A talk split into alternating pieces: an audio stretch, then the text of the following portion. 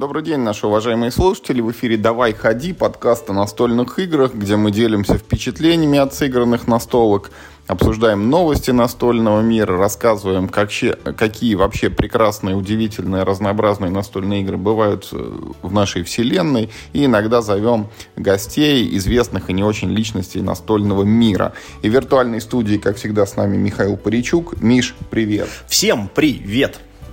Сегодняшний выпуск у нас будет достаточно типичным. Вот у нас есть наш типовой формат, где мы обсуждаем новости и э, свежие впечатления. Вот он будет даже более типичным, потому что новостей у нас нету, а впечатлений вот повезло хоть отбавляй.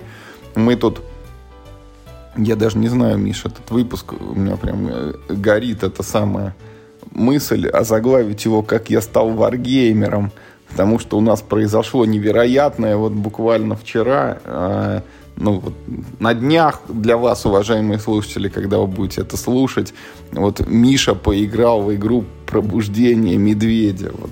Господа, вам запомнится тот день, когда Михаил чуть было не стал варгеймером. Вот давай, Миш, расскажи, как ты дошел до такой жизни, потому что ты же всегда говорил, что вот эти вот там гексы, каунтеры, еще и Вторая мировая, фу, а тут, в общем, сам сел и поиграл. Дело было так. С момента э, записи прошлого подкаста, даже на самом деле раньше технически, так вышло, у меня была очень э, нагруженная неделя, я вот даже в руки ни одной коробки с игрой не взял, во, просто ни во что не играл, у меня был страшный недоигроз, и я как раз, значит, э, приехал к Юре и говорю, я говорю, Юра, у меня сегодня такое настроение, меня можешь сажать просто во все, что угодно, хочу играть, хочу двигать картоночки, э, пожалуйста, давай будем прям вот, что хочешь, я вот прям согласен на все. Юра такой сразу, давай в Awakening the Bear. Я говорю, давай в Awakening the Bear. А тут же еще дело в том, что я ведь в него играл еще во времена второй редакции. Он, тоже вместе с Юрой, собственно говоря. И в то время мне он понравился. А тут как раз вроде третья редакция подоспела. И из всех варгеймов, которые я видел, не то что пробовал, а э, видел, у Awakening the Bear самый приятный, по крайней мере, экстерьер. Там ну, то есть все красиво нарисовано, поле прям вообще замечательно, очень красивое. На жетончиках нарисованы красивые солдатики. Там, правда, еще много цифр нарисовано, но там... Ну, но они тоже красивые. Но они, но они там есть, они цветные, вот. Все как ты любишь, цветные циферки. Цветные циферки, абсолютно верно, да. Вот только что не стоит тысячу рублей, да. Так, в принципе, это, это в некотором смысле тоже игра про цветные циферки. Ну и что, мы сели, в общем, стали играть. Ну, как всегда, это первый проклятый сценарий. Я, в общем, э, хотя мы с Юрой договорились, что э, в первый раз, когда мы сядем играть вот в третью редакцию «Пробуждение медведя», мы выкроем такое время, чтобы сразу два сценария сыграть. Потому что, ну, чтобы вот это вот, короче, э, проклятие первого сценария, в общем, ну... Преодолеть и не преодолели. Да, но я сразу сказал, я говорю, слушай, ну давай мы сегодня попробуем один, чтобы просто я вспомнил правила, а в следующий раз уже будем играть следующий, ну или может быть там как бы опять два, потому что ну, мне надо было э, с нуля фактически во все это э, вникать. Ну и мы сыграли первый сценарий, я за немцев, Юра, значит, за Советский Союз. А кто выиграл? По-моему, ты. Нет, проклятые немцы выиграли. Но у нас было по очкам ничья, и мы не поняли, э, кто в таком случае побеждает. Решили тот, кто контролирует территорию, а там есть такой жетончик, ну, ну, как контрольная точка, и вот э, ну, его можно перезахватывать туда-сюда. И он, на конец игры был у меня, и ну, ну, мы решили, что, видимо, победа тогда за немцами, потому что, ну, видимо, вот, ну, вот так это работает. Ну, что хочется сказать, господа. Это действительно, вот, э, когда говорили, что э, какой варгейм-то у нас называли, ну, такой типа из человеческого... шагу назад. Э, вот, да с моей точки зрения, э, вот это пробуждение медведя гораздо более дружелюбный варгейм. Хотя в нем больше информации на каунтерах. По крайней мере, ну вот первое впечатление, да, вот первый, грубо говоря, сценарий. Ну, понятно, что и там, и там правила от сценария к сценарию, они все сложнее и сложнее, и как будет дальше, непонятно. Но первый сценарий гораздо более понятный, да, гораздо более какой-то, ну, человечный, на мой взгляд, он э, как раз-таки в пробуждении медведя. Там а, первый сценарий разыгрывается какая-то супер абстрактная битва за какой-то даже, ну вот как Юра все время говорит, за домик лесника. Тут даже домика лесника нет. Это просто, ну вот какой-то лес, какая-то опушка леса, и просто в центре на полянке есть вот эта контрольная точка, которую можно захватывать. В чем стратегическая ценность данного участка, совершенно непонятно, поэтому я рассматриваю... Это, кстати, возможно, знаешь, это, кстати, возможно, еще один вот такой момент, что да, хотя мы находимся в антураже Второй мировой войны, вот этими реалиями Второй мировой, на самом деле играть тебя не особо грузит, потому что, ну, ну там есть какая-то историческая справка, ну, типа о том, там, да, где это происходит, когда это происходит, но ты не должен знать, короче, историю Второй мировой войны для того, чтобы э, сесть и поиграть в этот сценарий. Это просто игра в солдатики. Э, по внешнему виду это, конечно, Wargame Gex Encounter, такой прям, ну, типичный-типичный. Есть поле в гексике, ты по ним двигаешь своих э, солдатиков, нарисованных на картонных э, квадратиках. Они такие достаточно мелкие. И на них Слышь, достаточно мелкие. Они в четыре раза больше примерно стандартных каунтеров. Ну, пусть так, но все равно они достаточно мелкие, если не сравнивать не с каунтерами, а если сравнивать с, как бы, ну, с ну, с привычными игровыми компонентами. Ну, то есть, если взять, например, тайл Каркасона, который тоже, ну, он как бы, ну, не гигантского размера, то, извините, ну, окей, ну, что ты кривишься? Я как бы в эту игру играю как настольщик, не как варгеймер. Я уверен, что варгеймеры подходят с другой рулеткой, да, там к этой игре. У меня рулетка своя. Я сравниваю с там, блин, с тайлами Каркасона там или еще с чем-нибудь. В Каркасоне, извините, тайл это элемент игрового поля, а тут это все-таки фишка, которая по полю ездит. Спору нет, спору нет. Вот, то есть как бы внешне все это, ну, это прям такой серьезный варгейм. У, э, значит, но видимо из-за того, что это э, тактический формат, то есть вы управляете конкретными там какими-то ротами, там взводами или там как это называется, в общем конкретными людьми, и этих людей у вас довольно мало.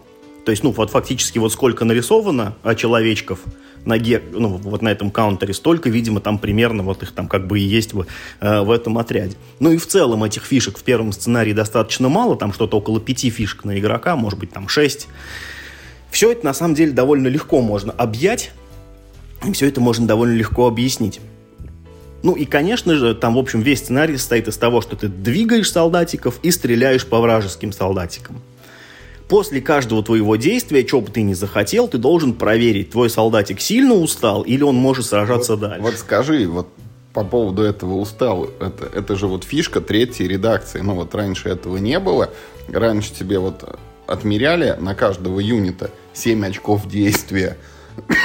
ну и как бы будь добр, вот ты их использовал, если кончились, можешь вот этими кэпсами досыпать, там, командными очками. А теперь вот это вот русская рулетка, ну, или а-ля десятигранный кубик, который это проверяет, насколько боец устал воевать в текущем раунде. Вот как тебе этот элемент, так сказать, игровой системы?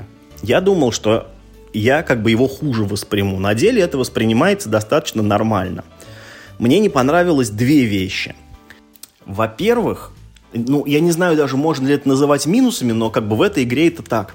Даже после супер простого действия, например, пройти с одной клетки без ландшафта на другую клетку без ландшафта, твой солдатик может вдруг устать и больше ходить не мочь. А это же, ну, потенциально это может быть первое действие, которое он совершает в ход.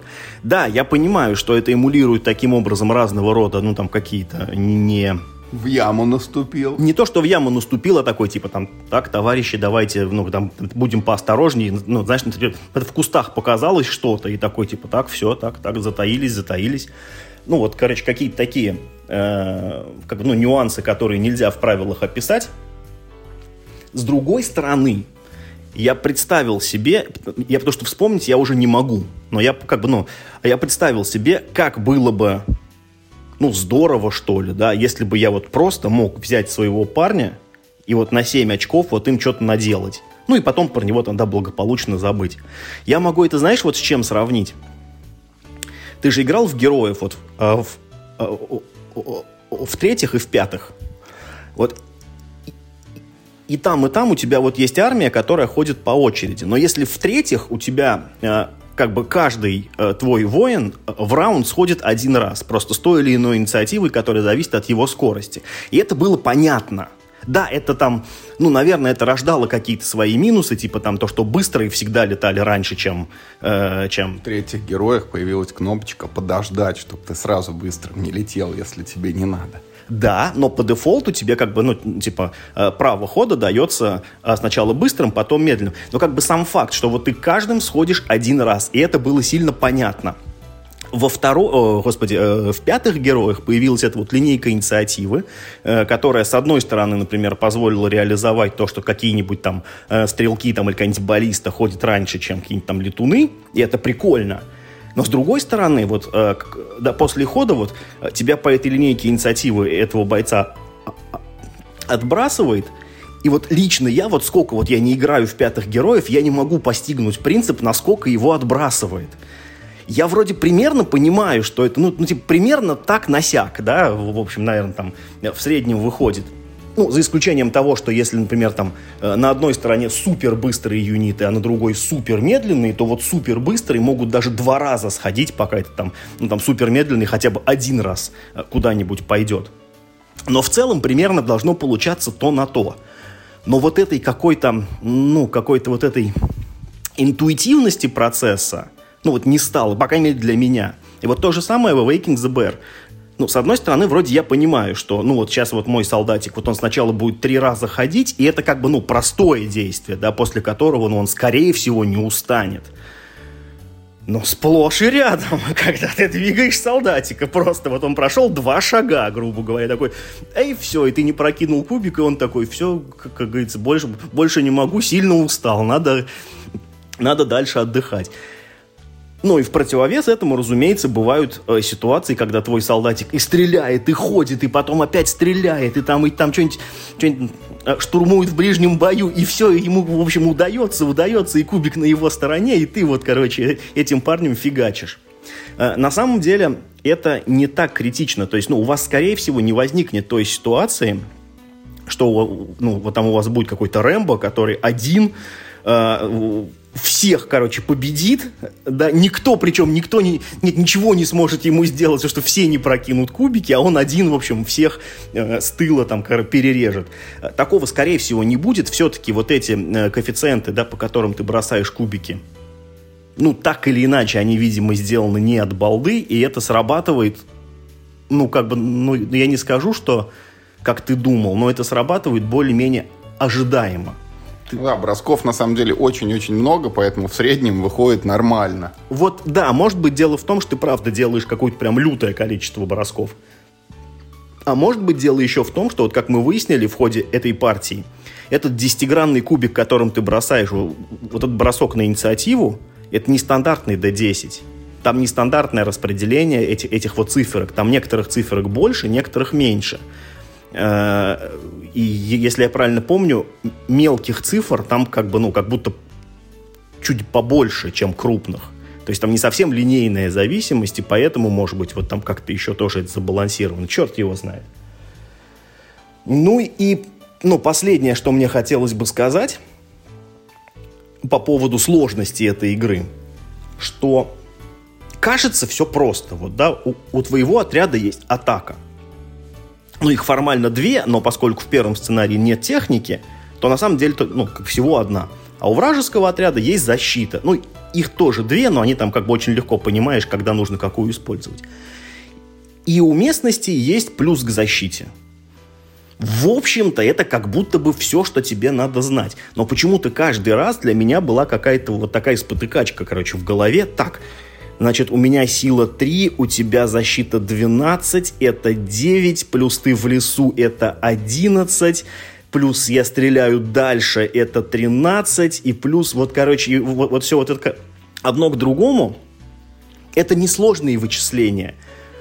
Но это вот как будто каждый раз так, такой мелкий заусенчик перед тем, как просто бросить кубики, чтобы ну, вот увидеть, попал ты или не попал. Несложно, но я об этом каждый раз спотыкался, весь сценарий до самого конца.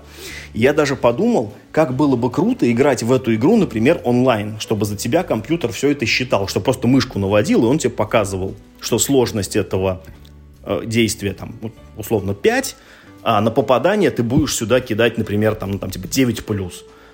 Какой был бы кайф. Э, потому что движок игры на самом деле позволяет реализовывать очень смешные ситуации. У нас была э, с Юрой э, дико смешная значит, ситуация э, в духе э, Старкрафта пулеметчик против огнеметчика. Значит, когда окопавшийся в лесу пулеметчик э, под управлением Юры, которому страшно не везет на кубике, э, всегда, и в этой партии ему тоже страшно не везло на кубике, Значит, и мой огнеметчик, который, в общем, к нему стыло-стыло, короче, медленно ползет, э, и, ну, как бы, ну, с одной стороны, пулеметчики вроде как дальше стреляют, а вот огнеметчик, ну, у него как бы довольно малая дальность стрельбы, но там есть как бы и ландшафт, и там ему там с кубиками Юрий не везло, короче, и то на то. И, и, и, и эти вот два жетончика, они так это, значит, на пятачке 5 на 5 гексов буквально. Целая драма разыгралась. Кто же кого заборет. Причем там сначала, значит, значит э, за мной была инициатива, значит, потом мне не повезло, она, она стала за Юрой, и в итоге, в общем, моего огнеметчика застрелили. Очень жаль, ничего он, в общем, в своей жизни полезного не сделал. Э, и это было весело. Вот что как бы самое главное, что несмотря, что ты просто двигаешь картонные, не сильно красочные на самом деле, вот, эти жетончики по полю, но у меня в голове родилось какое-то чувство того, что это действительно вот какие-то мои войска, которыми я управляю, я прям за них болею и прям хочу, чтобы они вот прям ух, всем, значит, надавали по сусалам. И первый сценарий прошел у нас довольно бодро и хорошо. Мы где-то час, наверное, да, на него потратили. Это при том, что мне Юра правила напомнил. Ну, я, может быть, там общую суть помнил, но не более того. Мне, то есть, ну, фактически с нуля он мне рассказал правила. Ну и вот мы полностью разложили этот сценарий от начала до конца. В принципе, мы теперь готовы переходить к следующему сценарию, где появляются вот эти групповые действия, и вроде по описанию этих правил должно получиться так, что хотя во втором сценарии у тебя, ну вот количество этих картонных жетончиков у тебя будет их больше, но партия как будто должна идти быстрее, потому что появляется возможность и ходить несколькими э, парнями, ну, типа, знаешь, как в стратегиях этой рамочка резиновая обвел, и все в атаку. Тут, видимо, можно будет сделать как-то так. Ну, будем пробовать, что мне понравилось э, вот как бы то, что я получил в первом сценарии. И, и, и в общем, я ну, вполне доволен. Это получилось гораздо лучше, чем я ожидал. Поэтому я вот, с удовольствием продолжу в него дальше играть. Ну, вот я хочу дополнить, что игра действительно довольно-таки несложная, потому что базовых действий тут, ну вот, раз-два и обчелся, ты можешь ходить, э, ну, то есть двигать свои фишки, ты можешь ими стрелять, ты можешь ими пасовать, как бы выжидать, просто тянуть время. Если бойца ранили, то появляется новое действие, ну, попытаться его вылечить тоже там успешным броском кубов. И сложного тут на самом деле ничего нет. Вот э, второй момент, он заключается в том, что вот эти вот постоянные броски на усталость – вроде бы это плохая вещь, и я склонен вот скорее отрицательно оценивать вот такие штуки, когда в играх там, ну, часто клубик бросать надо, вот какие-то вещи, которые по-хорошему бы как-то автоматизировать. Но тут вот мы приспособились, что ли, вот, говорю, одной рукой двигаешь жетончик, а другой сразу же бросаешь куб и проверяешь, истощился боец или нет. А, ну и еще вот что касается этого сценария первого мы не использовали э, карты действий. Это у нас пока еще впереди тоже в плане на освоение стоит. И вроде бы они какие-то там несложные. И также еще, наверное, вот эта практика, что ли, сказывается. Вот Миша говорил, что было бы неплохо, чтобы компьютер автоматически показывал эту цифру. Ну вот я уже немножко как бы наиграл в это пробуждение медведя. Ну и у меня она перед глазами как бы уже всплывает сама. Да я уверен, что вот я еще сыграю пару партий, у меня будет примерно то же самое. Потому что ну, если так это, ну, положа руку на сердце, там этих вариантов на самом деле, ну, не так уж и много. И ты, ну, я думаю, что просто с наигрышем ты уже просто примерно э, стандартную, грубо говоря, вот эту расстановку сил будешь понимать, и ты просто на, на интуитивном уровне будешь понимать, что если там какой-нибудь тяжелый пулеметчик стреляет по, ну, типа там по обычным пехотинцам в лесу, то это 9. Ну, и тебе это не нужно будет считать как, э, ну вот, знаешь, это ну, может, дурацкий пример, но типа в ККИ же там миллион свойств, но те, кто в них много играет, им не нужно каждый раз в этот справочник лазить, чтобы посмотреть, как там что работает. Я думаю, тут будет примерно ну, то да. же самое. Ну, в целом, в общем, впечатления от игры хорошие. в третьей редакции она ничуть это не ухудшилось от вот этого кубика истощения. И мы будем продолжать играть дальше. Я надеюсь, вот освоим еще несколько сценариев в ближайшее время. А там, глядишь, и до танков дойдем впервые в жизни. Ну и надо еще сказать, что э, компоненты в этой версии, конечно, по-моему, даже еще похорошели. А, а, они были хороши и во второй редакции. Ну, имею в виду по меркам Wargame, они были прям... На самом деле, это первая была у нас, Миша, редакция. А, первая, да? Да, но она от второй отличалась только чуть-чуть, потому что во второй там немножко правила подшлифовали, и вот эту вот, ну, графику вот этих полей, ну, вот угу. карт там вот, апнули, так сказать. Ну вот ты знаешь, а если в четвертой редакции еще вот графику на картах немножко апнут, потому что карты вот э, это то, что немного вот, ну конечно, сильно отдает нафталином. На них довольно много значков и цифр, и с одной стороны э, все эти значки и цифры, они как бы скопированы с жетонов, и ты, ну, как бы ну, получается, интуитивно понимаешь, какая цифра к чему на жетоне как бы у тебя относится. С другой стороны, сделано это очень топорно. Вот такого дизайна карты верстают, блин, в Word, серьезно. Да, это прям в это привет, Word Art. Вот, мама, я дизайнер там вот из, из начала нулевых, конца 90-х это не то, что как-то меня прям вот сильно, ну, расстраивает. Все-таки игра, ну, не про красивые, наверное, картинки скорее, а про какое-то переживание чувство боя, да, там, чувство сражения. Но вместе с тем ну, дизайнер не поработал, конечно, вот здесь. Вот на поле у них художник поработал, да, вот, то есть, ну, на жетонах художник тоже поработал, а на картах что-то вот как-то они отдохнули, решили, что и так сойдет. Но это мелочь. Ну да, игра хорошая, в общем, будем играть еще, и даже вот этот вот кубики истощения, это все-таки, ну, наверное, это можно принять как такой, знаешь, симулятор, когда вот ну, нет у тебя прямого управления вот каждым этим юнитом, да, каждым бойцом, ты примерные команды им раздал, а дальше там, ну, извините, вот война план покажет. Ну да, какие-то случайности, которые ты не можешь никак предсказать. Я говорю, это на самом деле воспринимается нормально, несмотря вот, что ты должен каждый ход делать этот бросок этого кубика. Это на самом деле воспринимается, ну, неплохо. Это ну, не утяжеляет игровой процесс как-то уж очень сильно. Ну, я предлагаю, Миш, двигаемся дальше. Давай вот расскажем о том, мы наконец-то с тобой приступили к кампании в игре «Вторжение с небес».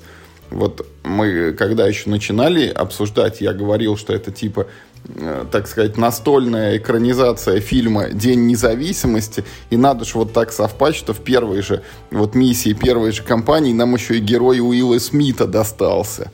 Вот я как раз хотел тебя спросить, но ты забежал уже вперед. Насколько сильно мы будем спойлерить? Все-таки это компания, ну и какие-никакие, а спойлеры. И ты вот уже заспойлерил, что это... Не, я ничего не буду спойлерить. Я для наших слушателей, знаешь, что скажу? Вот мы с тобой два или сколько, три уже года назад играли в неофициальную кампанию для пандемии. И вот мне тогда очень нравился подход вот этого мальчика, который разработал эту компанию, когда у тебя в каждом сценарии ты играешь как бы, по сути, ну, в обычную пандемию, но с такими небольшими отклонениями от стандартных правил, которые, с одной стороны, они там, ну, какого-то там критического характера не носят, и у тебя игра там не меняется до неузнаваемости. А, то есть они какие-то такие небольшие, там, может быть, даже где-то мелкие, точечные, но они здорово вот так освежают игру, потому что вот свежая струя в каждом сценарии какая-то своя есть. И вот, ну, я толком не знаю, мы пока сами посмотрели фактически там только одну миссию, а в компании их там, ну, сколько-то, сколько-то шесть, будет. по-моему. Нет, там десяток, по-моему. Нет, их, по-моему, шесть, но просто ты выбираешь из очень большого ну, количества. Ну, может быть. Ну, короче, суть в том, что вот, как мне кажется, во вторжении в небес с небес использован вот ровно тот же самый подход, когда у тебя вот базовые правила, это костяк игры, они всегда одни и те же, но на них накручиваются некоторые небольшие нюансы, которые тебе там вот не ломают привычный ход игры, но немножко-немножко вот заставляют посмотреть на ситуацию под другим там иногда чутка необычным углом. Но я предлагаю, поскольку мы сыграли всего лишь один сценарий, я предлагаю все-таки ну, рассказать, какого э, толка изменения, вот, по крайней мере, в нашей миссии нам с тобой попались. Да, не бойтесь спойлеров. Мы там максимум мы можем вам заспойлить, наверное, четверть контента. Вот, ну, как бы. Да какую четверть? четверть... Пер, первой упаковочки вот да, этой. Да, да, да. Значит, значит, э, давайте в целом про структуру поговорим, как эта компания устроена. Э, в коробке, которую вы купите, будет три запечатанных пакета. Я имею в виду, ну, э, не считая стандартных компонентов, которые вы, ну, как явно будете использовать, чтобы научиться просто играть в игру, а вот дальше, ну, э, собственно, компания, она запакована в три таких, э, в четыре, а, ну окей, ну, пусть в четыре, таких, как бы, ну, вот, пакета. Вы... Конверта, говоря языком MyCity. Допустим. Это как бы глава. Вот как бы каждый конверт это вот такая некая ну, некая как бы но, новая ступень развития этого конфликта. В каждом э, этом пакете вас будет ждать несколько сценариев. Причем эти сценарии, они, ну вот, немного устроены по модульному типу. То есть вы там как бы некоторые вещи можете перемешать, и, и у вас, ну, немного получится другие условия. И, вот э, в первом, по крайней мере, конверте, значит, нас ждало четыре сценария из них э, в нашу как бы э, в нашу ветку прохождения э, по правилам попадет всего лишь два. То есть два мы вообще не сыграем, а вот те два, которые мы сыграем, как бы, ну вот даже в них у нас получились, ну вот какие-то там частично, значит, случайно сгенерированные немножечко условия, значит, этих сценариев. И это все на самом деле довольно просто, хотя мне не очень понравилось, как у них разбито, вот, э, какие правила содержатся в книжечке правил, а какие правила содержатся на компонентах. Вот мне не очень понравился стык этих моментов, но это на самом деле мы довольно быстро все-таки разобрались. И в нашем сценарии было вот что. Значит, э, было как бы три важных таких дополнения. Первое – это персонаж. У вас э, в каждом сценарии будет персонаж. Он, ну, это, грубо говоря, одноразовое заклинание, которое вы можете в свой ход применить, и он там, ну, там чего-то там сделает. У нас это значит, можно было сбить любой кораблик на клетке со взрывом. Ну, это вот как раз такой, типа, Уилл Смит из фильма «Дня независимости», суперпилот, который может, короче, в любое место полететь, кого угодно уничтожить. Второе, это касалось нашей базы. По обычным правилам ты должен, значит, базу расширять, то есть, как бы, э, ну, прокапывать ее вглубь. В нашем сценарии на это, а, значит, э, не требовалось электроэнергии, было полностью бесплатно. И, во-вторых, это действие совершалось мгновенно. То есть по обычным правилам, значит, ты сначала назначаешь кубик, потом там, ну, там ходят все инопланетяне, и только после этого ты прокапываешь, э, значит, да, базу значит, э, свою вглубь. То есть в этот ход ты еще не можешь вот эти новые помещения использовать. В нашем сценарии это происходило мгновенно по факту выставления кубика. То есть можно было первым же ходом поставить кубик, он тут же прокапывался, и у нас как бы тут же открывались новые клетки. Это было тоже довольно свежее чувство. И третье изменение, значит, э, нам нужно было назначать кубики на вот эти ну, типа, бесполезные клетки ПВО, там, да, они называются, для того, чтобы спасать выживших, да, это такая довольно условная механика, у вас есть 6 жетончиков с номерами там от 1 до 6, они, значит, к вам попадают, ну, ну, в, в таком, типа, в неком случайном порядке. И если, например, там вот у вас лежит там 2, 5 и 6, то вот вы ставите кубик с шестеркой, например, на ПВО, и вот, значит, типа, жителя под номером 6 вы спасли. И нам нужно было, по идее, как можно больше жителей спасти, и как можно меньше жителей ну, как потерять э, в боях. Значит, э, спойлер, мы не прошли сценарий, э, то есть как нашу базу уничтожили, поэтому мы не знаем, что там это дает, вот это вот спасание жителей. Но вот как бы сам факт, вы теперь можете составить себе такое впечатление, какого рода изменения вас ждут в компании. Ну и что хочется сказать? Ну, хуже не стало точно. Э, вы можете каждый сценарий также настраивать себе по сложности. Это, это же очень легко делается в игре. Там просто планшетики переворачиваешь, как бы, да, там, и у тебя сложнее становится. Мы не на самом легком уровне играли. Мы, по-моему, один планшетик решили перевернуть, чтобы было хотя бы немножко по челленджевее, и проиграли. Но это на самом деле потому, что мы очень плохо пользуемся роботами. Мы, мы фактически вообще их и не строили. Мы использовали роботов. Мы там профукали один ход просто там на что-то поставив кубики, когда не было электричества но э, там вот, э, один ход были очень плохие броски, э, даже со всеми перебросами очень плохие цифры выпадали. Ну, в общем, в целом, да, э, мы проиграли. А на каждый сценарий, между прочим, две попытки, поэтому если мы второй раз его не пройдем, то э, как бы все уже с конца, бесконечно переигрывать тоже нельзя. Ну, на самом деле, нужно сказать, что нам не хватило буквально одного хода, и это вот... Э, наиболее ярко, наверное, проявляется вот этот заложенный в игру конфликт. Вот ты знаешь, Миш, когда ты в обычное евро играешь, у тебя там периодически это э, подгорает, ну вот тебе там ресурсы добывать на что-то, на что-то, чтобы себя дальше развивать, или уже там пора победные очки покупать. Так и вот тут, вот в этом вторжении с небес, всегда есть некая дилемма, вот пойду я подбивать инопланетян или пойду я качать вот этот зеленый трек конкистадоров. Ну и вот, видимо, мы не справились ни там, ни там, потому что вот у нас и инопланетянина, вот был бы на одного убитого больше, и мы бы, наверное, выиграли. Или клеточка, если бы была бы вот лишняя бы одна пройдена на этом треке конкистадоров, мы бы тоже бы выиграли.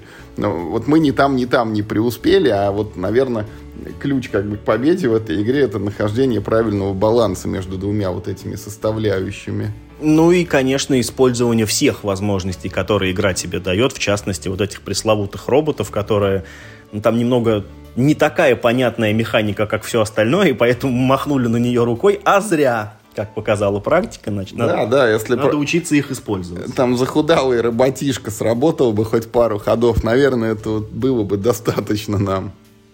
Ну, а так в целом что сказать? Все так же хорошо, как и вот типа в первые разы мы также играли э, по очереди, ход, ну, как бы ход Юра, ход я, и это было вполне нормально, типа, мы посменно дежурили на этой базе, э, и это вполне работает. Да, убивали режиме. инопланетян, немного портили друг другу жизнь. Да, не пренебрегайте, короче, коллективным э, прохождением игры «Вторжение с небес». Это довольно э, веселый experience, и наоборот, тебе есть с кем обсудить свои, ну, там, как, какие-то эти самые, значит, ну, успехи и неудачи.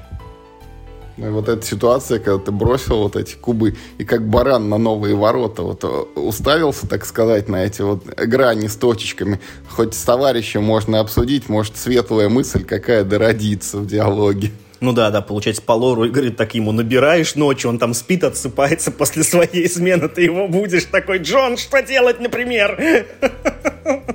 Электроэнергию отключили, что делать?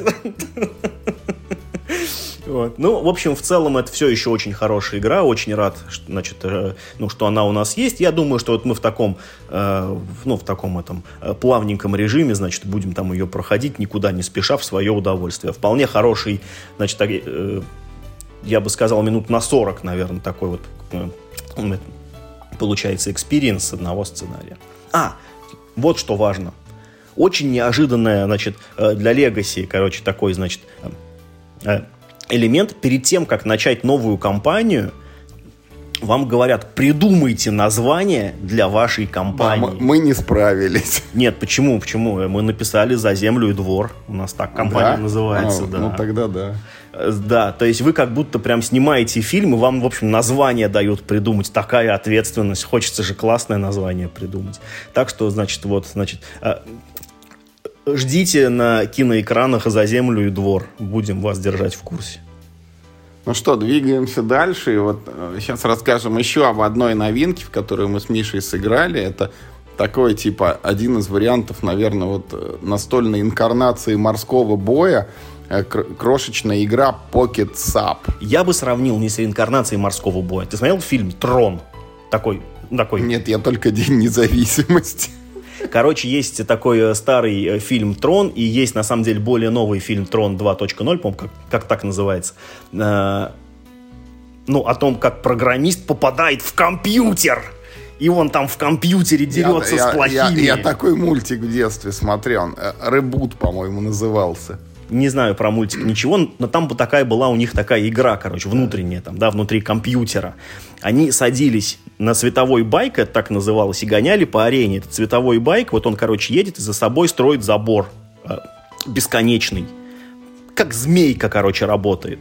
Вот и также под 90 градусов поворачивает. И цель, значит, была просто тупо продержаться на поле дольше, чем все твои противники. А, ну, я понял, о чем ты. Да, то есть это как будто такая вот змейка с бесконечным хвостом, только на поле змеек две. Ну, там, типа, там одной ты управляешь, другой враг, и, значит, ты должен, э, ну, чтобы, ну, твой враг впечатался в забор раньше, чем ты. Вот, мне кажется, Pocket Sap это вот скорее про это.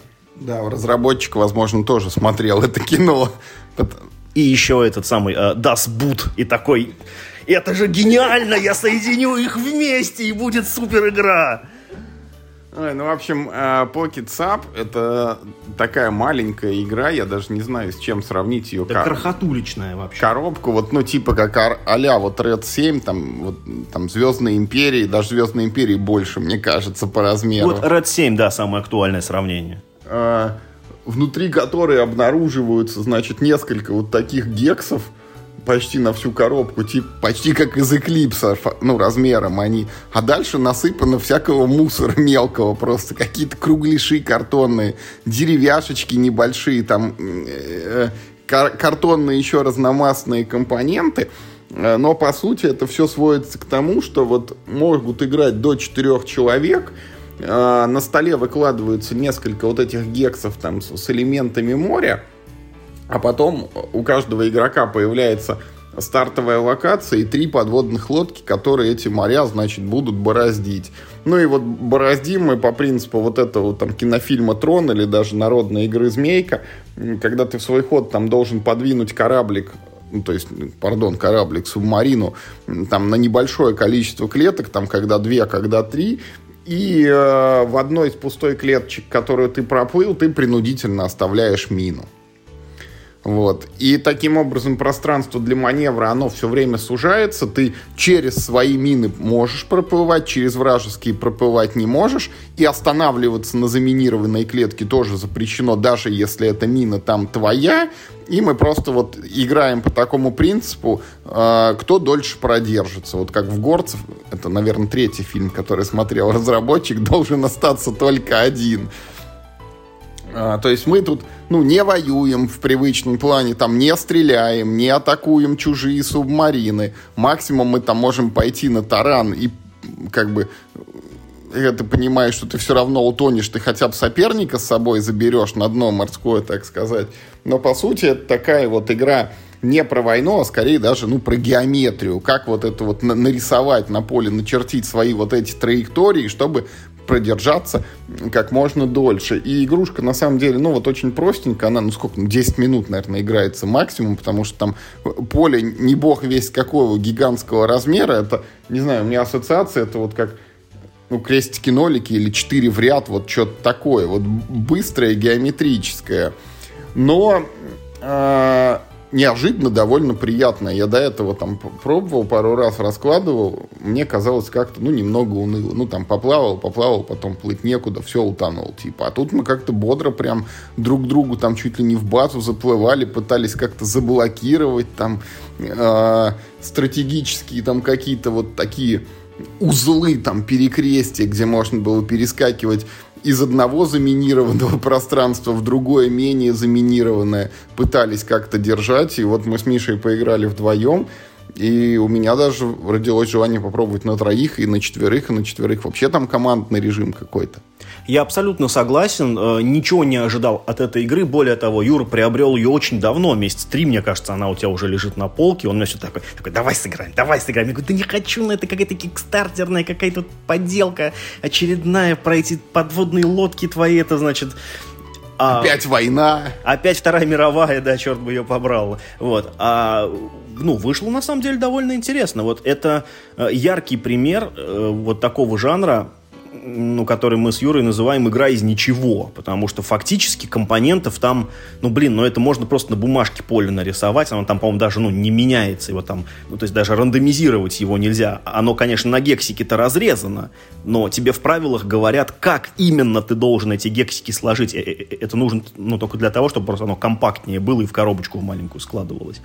Это, на самом деле, такая довольно э, в довольно абстрактная тактическая игра, э, где ты должен не столько чувствовать себя пилотом подводных лодок, ну вот сколько ты действительно вот как-то...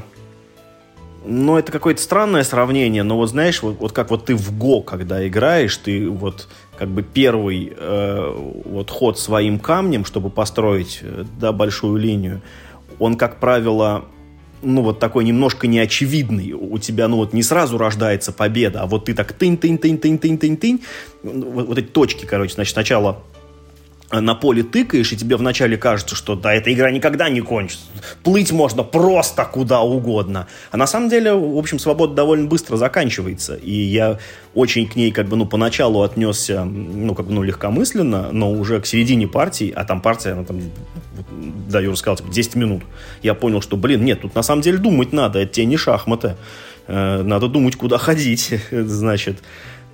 И ну, несмотря, что это прям ну, прям, ну, очень абстрактная игра, в ней даже, ну, ну, вот типа чуть-чуть вот есть элемент того, что она вот именно про подводные лодки, потому что в центре каждого гекса, ну, окей, там, ну, э, не совсем каждого, всех, кроме одного гексов, есть, ну, как бы, это называется глубокая зона, да, куда ты можешь занырнуть своей подводной лодкой, а вынырнуть потом откуда, ну, ну, типа там из любой другой глубоководной зоны.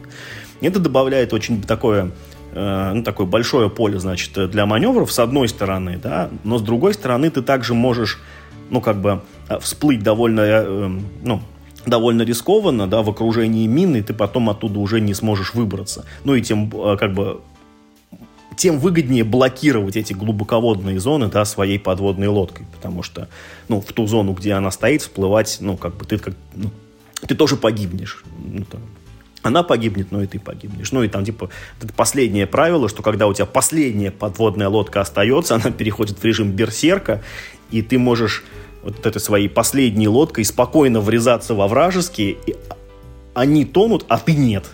Вот. Но это длится только до тех пор, пока как бы, ну, у противника тоже всего одна не останется. Тогда уже тут как бы, ну, ну кто первый атаковал, тот, собственно, и победил. И там даже в коробочке есть какие-то мини-дополнения, которые, честно говоря, даже, даже хочется посмотреть. Они, ну, там, помещаются на поле каким-то образом. Там какие-то, типа, бонусные клетки, которые позволяют тебе бонусные ходы делать. Ты можешь э, ну, ну да, разок там можно проскочить чужую мину, разок можно проплыть мимо чужой да, подлодки, да, да, да, там один раз можно наведаться на вражескую базу, и тебе за это ничего не будет. Ну, а там база это просто типа сейфовая клетка, где ты можешь заходить, а противник нет. Вот, и какой-то там даже водоворот, который поворачивает, прокручивает там некоторые гексики, ну, там, типа вот конфигурация поля от этого меняется. Ну, вот Миш правильно сказал, вот действительно, игра почти из ничего, она очень маленькая, очень крошечная, и ну, ничего от нее толком и не ждешь, а вот оказалось такой, ну, приятной действительно. Это может быть только первое впечатление, конечно, и может быть она, ну, как бы, что называется, заскриптована, учитывая, что поле там, ну, не меняется, Нет, да, там, партия Там, кажется, партии. можно по рандому как-то играть, это вот, ну, типа, стартовый такой вот рекомендуемый. А, угу. я, я, собственно, что хотел сказать. Э, поскольку это кикстартерная поделка, вы ее, скорее всего, нигде не добудете в России, ну, ну только если вы там как-то прям уж очень сильно не заморочитесь, там, да, не, не зайдите на борт Game да, посмотрите, что за игра. Она изготовляется, ну, просто, ну, супер элементарно. Вы, вы можете прям вот, ну, фактически ручкой, значит, на листочке начертить поле, взять фишки просто буквально откуда угодно и, ну, партию другую сыграть. Да, попробуйте, потому что вот как сверхбыстрый такой абстрактный тактический... Варгейм, э... не побоюсь этого слова. Я да. чуть было не сказал слово варгейм, да. Это на самом деле довольно неплохо. Это очень, ну, неожиданно приятная оказалась вполне себе такая безделица. Я не без удовольствия посмотрю вот, вот этот дополнительный контент и, в принципе, поиграю еще в эту игру на удивление... Знаешь, это как, это как в Гарри Поттере есть такая оценка выше ожидаемого. Вот это, вот, вот это вполне себе вот, ну, тот случай, когда выше ожидаемого. Конечно, но это, ну, там, типа, не прекрасная игра, там, да, не, не шедевр, но это точно лучше, чем то, что ты от нее ждешь, когда смотришь. Вот Миша сыграл в две военные игры, и обе оказались выше ожидаемого. Вот, вот это прецедент. Да нет, на самом деле Waking the Bird я думал, что мне понравится. Мне же он раньше-то нравился. Ну и что, и двигаемся дальше. У нас есть еще одно супер достижение. Мы освоили режим Блиц для Дюны. Ну, не то, что это какое-то там прям супер достижение, это, в принципе, довольно ожидаемая веха. А я так понимаю, мы теперь с тобой пробовали все режимы Дюны, какие только бывают. Нет, там есть еще какой-то разведчики Аракина или как-то так, где там в начале каждого раунда событие вскрывается. Но это тоже какой-то тип как полулюбительский, потому Нет, что... это прям в приложении у них, вот в это в официальном. А, прикольно, прикольно. Ну что, давай про Блиц. Ну, что такое Блиц? Блиц в Дюне родился из глубокомысленной идеей, которую нам давно-давно принес там Коля Пегасов. Я уж не знаю, сам он ее придумал или тоже где-то узнал, но вот очень простая мысль. Если в вашей игре там условно в первые три хода происходит примерно одно и то же, сделайте так, чтобы вы начали играть уже эти три хода оставив позади. То есть вот придумайте... С четвертого хода да, начинаем. Придум, да. Придумайте быструю перемотку вперед, чтобы игроков освободить от необходимости эти, ну там, э, ходы совершать. А, я бы не сказал, что в Дюне, ну, вот прям вот именно такая ситуация, что первые ходы там какие-то заскриптованные, всегда одни и те же. Мне кажется, это далеко не так, а уж с дополнением это еще более не так. Но, тем не менее, вот режим Блица, он исходит ровно из этой идеи. Он сокращает длительность партии с 10 раундов на 7, то есть, ну, ровно вот три хода оттуда выбрасывают. На 7, а до 7. До 7, да.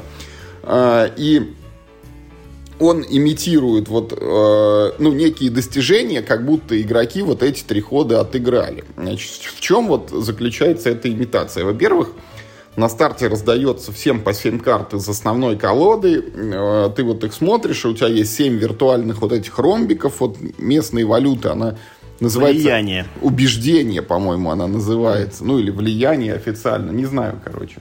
Шекелей вот этих вот аракисовых на который ты можешь, ну вот из этих семи карт купить все, что угодно в пределах семи. Там, хочешь одну дорогую карту бери, хочешь там несколько дешевых, ну, плюс смотря, что тебе там пришло еще и выпало. И покупая вот эти новые карты, а, сколько бы ты карт не купил, ровно столько тебе разрешается выкинуть из стартовой руки. Тоже на твое усмотрение. Хочешь выкидывай, хочешь не выкидывай. Ну, как бы вот, э, как будто ты в первые ходы вот что-то уже сделал со своей колодой.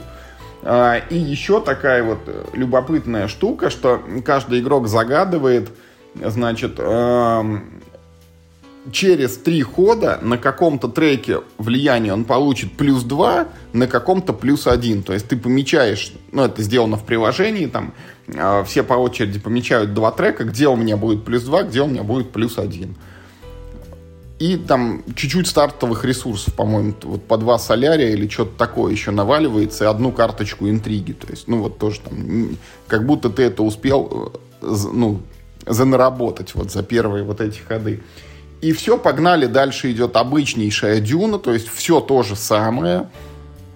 Э, правила все те же, вот не меняется ничего, мы также выставляем агентов, там получаем бонусы локации, ходим в сражения и можем делать там все, что в Дюне предусмотрено, покупать технологии. Другими словами, больше далее. изменений в правилах да, больше, нет. Больше не меняется ничего, только мы играем 7 ходов, и после этого, ну, и, ну либо там, если кто-то 10 очков наберет, и партия заканчивается. И вот мы сыграли вот этот вот режим, ну, и что я хочу сказать, Миш, вот тебе показалось, что, ну, в игре что-то стало хуже? Абсолютно ничего. Вот мне тоже показалось, что э, все сделано очень хорошо, и более того, я даже, ну, рад вот этой быстрой перемотке, потому что ты начинаешь вот не со, со стандартной вот этой вот дурацкой мусорной колодой, где у тебя там все единички и две двоечки без билетов, а у тебя уже что-то есть. Ну, вот у нас были разные подходы, там, я купил три карты и три сразу пожег, э, Миша купил, например, не три карты, а одну, но дорогую, соответственно, одну пожег, я потом там не всеми из этих трех даже смог воспользоваться в течение партии, а Миша вот своей этой Джессикой там успешно дровы это выполнял. А, что касается продолжительности игры, вот тут, мне кажется, тоже все нормально. То есть она вот прям, ну, раскачивается. Мы играли до последнего раунда, и тоже кто-то набрал 10 очков как раз. Ну, то есть вот с этой точки зрения все было вот как обычно, мне кажется, Миша. Вот ты что скажешь?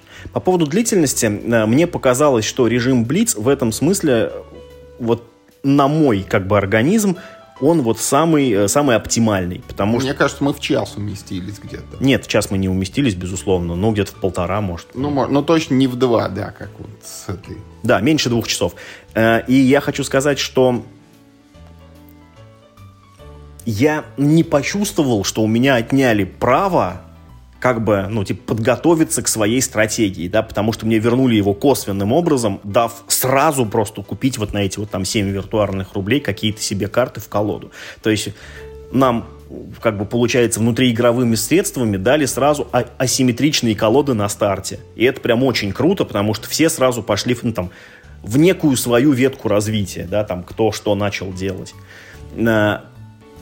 Значит, э, следующее, я терпеть не могу вот эти сражения, ну, как бы первой эпохи, да, в Дюне, вот, которые с циферкой один, потому что там такие маленькие бонусы разыгрываются, что, что, что почти всегда у тебя сальдо в итоге получается отрицательное. Ты так недоволен на сражении первого уровня, всего одно, одно в первом ходу. Да, но тем не менее это, ну, ну как бы, ну, но оно есть все равно, да, и э, то, что его нет э, вот в этом, э, вот, в режиме Блиц, и его нет даже еще и в режиме, как он называется, эпическая игра mm-hmm. или как там. Да, вот его тоже убрали. Мне очень это нравится, потому что, ну, вот это довольно бестолковое сражение за, ну, там, типа, за ничего, там, блин, за три монетки, это, ну, честно говоря, не хочется тратить время. И в итоге там с одной стороны один человечек, и с другой стороны там, типа, один человечек. Вот как бы здорово у нас война идет.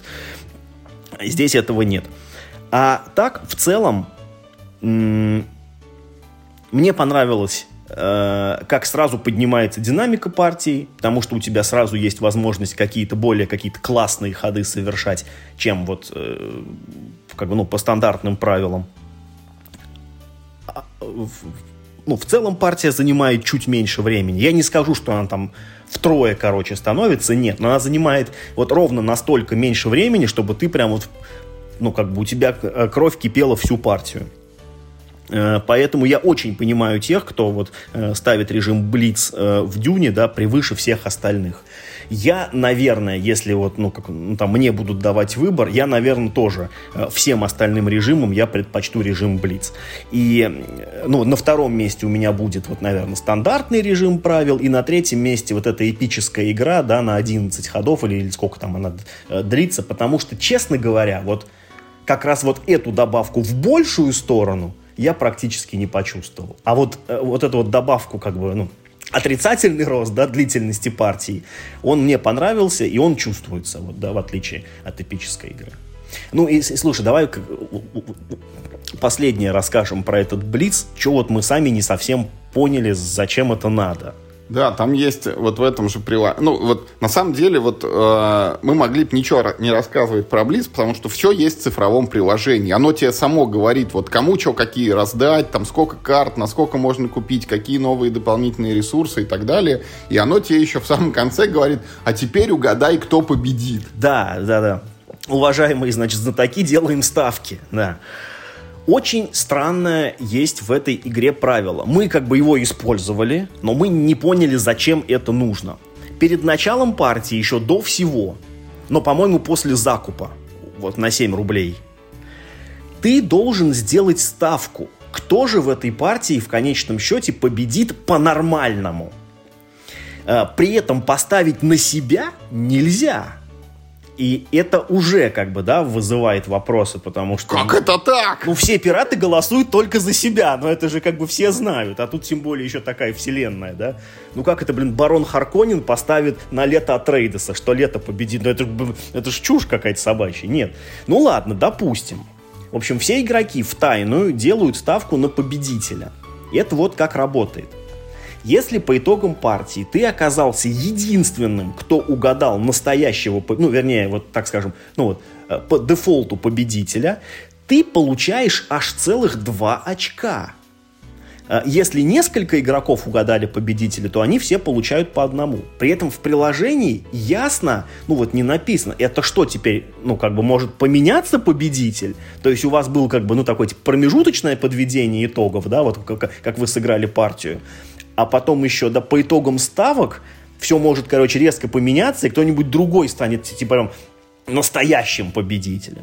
Но в нашей партии такого не произошло, у нас, ну, там, расстановка сил э, не поменялась, плюс там мы еще немножко напутали с интерфейсом, и не совсем, э, как бы, ну, ну, то некоторые игроки не за себя сделали ставку, потому что, ну, там, как, неправильно в эти в кнопки натыкали, но мы, мы потом э, в честную сказали, кто на кого ставил, мы по-честному посчитали очки, это не поменяло расстановку сил в нашем случае, но вообще-то говоря, э, могла быть ситуация, ну то есть, да, ну то есть как победил я, но вот игрок, который занял второе место, если бы случилось так, что вот э, что он бы поставил на меня и он был бы единственным, да, кто, а у него, кстати, даже было право поставить на меня, потому что ну, э, это не он сам. И если бы он был единственным, кто угадал, то он, получается, обошел бы меня на ставке. А у меня такой возможности не было вообще. Я же не могу поставить на себя. И поэтому это правило, ну, черт его знает. Ну, оно может, оно зачем-то нужно. Оно какое-то странное, потому что это, ну, какой-то вообще внеигровой элемент вмешивается вот в то, что происходит на столе. То есть это не ты своими действиями, а вот какой-то, ну, там, я не знаю, угадайкой или чуйкой там, или опытом, если ты много раз уже с этими людьми играл и знаешь, что из них побеждаешь, но это не должно иметь отношение вот к текущей партии, на мой взгляд. Ну, не, ну я, я уж не знаю, должно, не должно, я как бы так не рассуждаю, но это выглядит, да, несколько странно. И, честно говоря, я думаю, что это правило использовать, ну, совсем не обязательно. Да, ну, как бы, да, оно, ну, типа, прям включено в процесс. Э, это не опциональное какое-то правило. Ты не можешь его в программе, например, выключить. Я так понимаю, что оно вот... Ну, да, ставки будь добр сделай. Да, то есть если ты сел играть в Блиц, то будь добр сделай эти проклятые ставки. Но это вот тот момент, который мне, во-первых, не понравился, ну, как, ну, совсем, э, и, может быть, именно по той причине, что ты не можешь поставить на себя. Ну, как бы, да, тебя лишают возможности сделать правильную ставку, возможно. А, ну, то, ну, то есть, например, как я думаю, должно это работать? Вот вы, значит, сделали закуп этот, да, на 7 рублей, и вы по правилам показываете, какие карточки вы, короче, купили. То есть э, это не является тайной для остальных игроков. Ты смотришь, а, этот нуб закупил всякой фигни не синергирующейся, я его точно выиграю. И, и делаешь ставку на основании этого. Но если ты видишь, что ты закупился лучше всех, да, ну, ну типа, как бы шансы э, на победу, видимо, у тебя самые высокие. Но почему ты не можешь Ну, типа, все ставят на тебя, и вот за то, что ты взял самую лучшую карту, у всех а... будет плюс одно очко. Зато. Ну, типа, они могут немножко отыграться, да, таким образом. Ну, в общем, это странная какая-то э, система. Не знаю, наверное, для чего-то она нужна. Я даже могу, в принципе, придумать себе лорное обоснование, зачем это. Ну, потому что это же, типа, великие дома, которые там типа, все время зачем. интригуют, да, и, типа, я все так и планировал, ха-ха, вот, вот, значит, там тебе, э, э, это все, типа, там было частью моего плана. Ну, вот единственное, вот мы с Юрой, наверное, подумали, что если ты знаешь, что, ну, как бы игрок А поставил на игрока Б, и вот э, как бы таким образом игрок А может специально проиграть э, как бы ровно одно очко игроку Б, чтобы игрок Б победил, сработала ставка игрока А, он таким образом потенциально получит два очка и выиграет всю партию. Но только если так. Но это, ну уж такой mind game, блин, на mind game е. Ну, я не знаю. Вот это мне показалось несколько лишний элемент. Если кто-нибудь нам в, э, господи, в правилах, э, в комментариях нам объяснит, для чего это нужно, то я с удовольствием послушаю. Может быть, наше мнение ошибочно. Но по первому делу нам показалось, что это странное правило. Да, я вот тоже поддерживаю это правило странное. В остальном во всем режим Блица хорош. Я еще вот под конец, Миша, еще одну мысль хотел про Дюну высказать. Вот мы вот все время говорим, ну, там, Еврогейм Еврогеймом, да, вот это там колодостроение, worker placement, это любимый. Но вот я понял, что в Дюне для меня еще одна вещь мне очень нравится. Она может быть не очевидная, но то, что для победы в ней ты должен набрать всего 10 очков. Не 187, как в Маракайбо, там, и не 454, как в русских железных дорогах, где, ну, ты эти очки на тебя просто там, э, вот, водопадом, значит, просыпаются, и, и ты не чувствуешь, вот, э, ну, когда 5 очков плюс, да, 5, 5 минус, очков, 18, разницы, там, да. 27. А тут ты как бы вот за всю игру ты, начиная с нуля, должен 10 раз набрать одно очко. И каждое, оно, ну, очень весомое. Ты прям... Как где? Как в колонизаторах. Верно. Как в классике прям, да. И поэтому тут вот ты прям, ну, чувствуешь, что ты там, я не знаю, ну, вехи какие-то, достижения совершаешь в процессе партии, и каждое это очко, оно на вес золота, а уж когда сражение идет, ну, за целых два, ну, это, блин, вообще, извините. Я, кстати, вот ты знаешь, э, как бы тоже хочу вернуться э, к тому, о чем мы говорили про Дюну в прошлый раз. С моей точки, я могу быть прям в корне неправ, но мне кажется, что если вот вы сели играть в режим Блиц, тем более вот это значит, это из колоды интриг выкинете карты, которые в конце дают два победных очка. Потому что это более короткая партия, она идет до меньшего числа, ну, ну, как бы, ну, формально до того же, да, но это как бы чувствуется более спрессованно, поэтому каждое очко, оно как бы, ну, чувствуется более весомым. Эти два победных очка в конце игры, ну, я не знаю. Вот мне они как в базовой Дюне не нравились, что вдруг такой, типа, раз такой, да, это самый а, чертик из табакерки, фигак, вот как бы у меня, пожалуйста, лачка. Нет уж, как бы, да, извольте играть, э, как все, честно, да, бороться за ресурсы, там, да, э, сражаться. Не знаю, возможно, это чисто вкусовщина. Но я вот... Э, я больше всего боялся, что вот я вот, грубо говоря, играю вкладываюсь по полной, наращиваю там войска, там какие-то технологии покупаю, колоду, значит, строю. И кто-то, значит, за столом сидит, тихонько, значит, посмеивается в кулачок. Такой хи-хи-хи, сейчас-то я, в общем-то, да, в конце, вот у меня раз, значит, два, я, значит, я, значит, на погоны, да, и вот, пожалуйста, значит, у меня 14 очков, при том, что все, что он сделал, он, ну, грубо говоря, вытащил случайно, ну, удачно вытащил просто как бы карточку. Э, э, это не была его заслуга, ему просто повезло. Вот. Что вы думаете на этому, вот, на эту тему с этими карточками, значит, по 2 ПО? Ну, а на этом, наверное, на сегодня все. Вот мы вам рассказали историю, как Миша чуть было не стал варгеймеров, поиграв в третью редакцию «Пробуждения медведя», и в компактный такой абстрактный морской бой Pocket Sub мы поделились впечатлениями от старта кампании его вторжении с небес и вот рассказали, как удачно поиграли в режим Блиц для Дюны, и всем его тоже теперь рекомендуем. Обязательно пробуйте, это несложно, и это круто, интересно, весело и забавно, и Дюна от этого, она и так хороша, становится еще только лучше в режиме Блица. Да, ну и правила как бы этого режима вы теперь знаете полностью целиком, и в принципе приложение на самом деле вам не нужно. Если вдруг как бы да, для вас по какой-то причине этим барьером было как бы да, то, что вы не можете поставить приложение, там, да, да, по той или на, иной на бумажечке написать, загадать, вот каждый, ну, там, на какой шкале на 2 продвигается, на какой на единичку, и все. Да, а все остальное, ну, в общем-то, там как бы делается в открытую.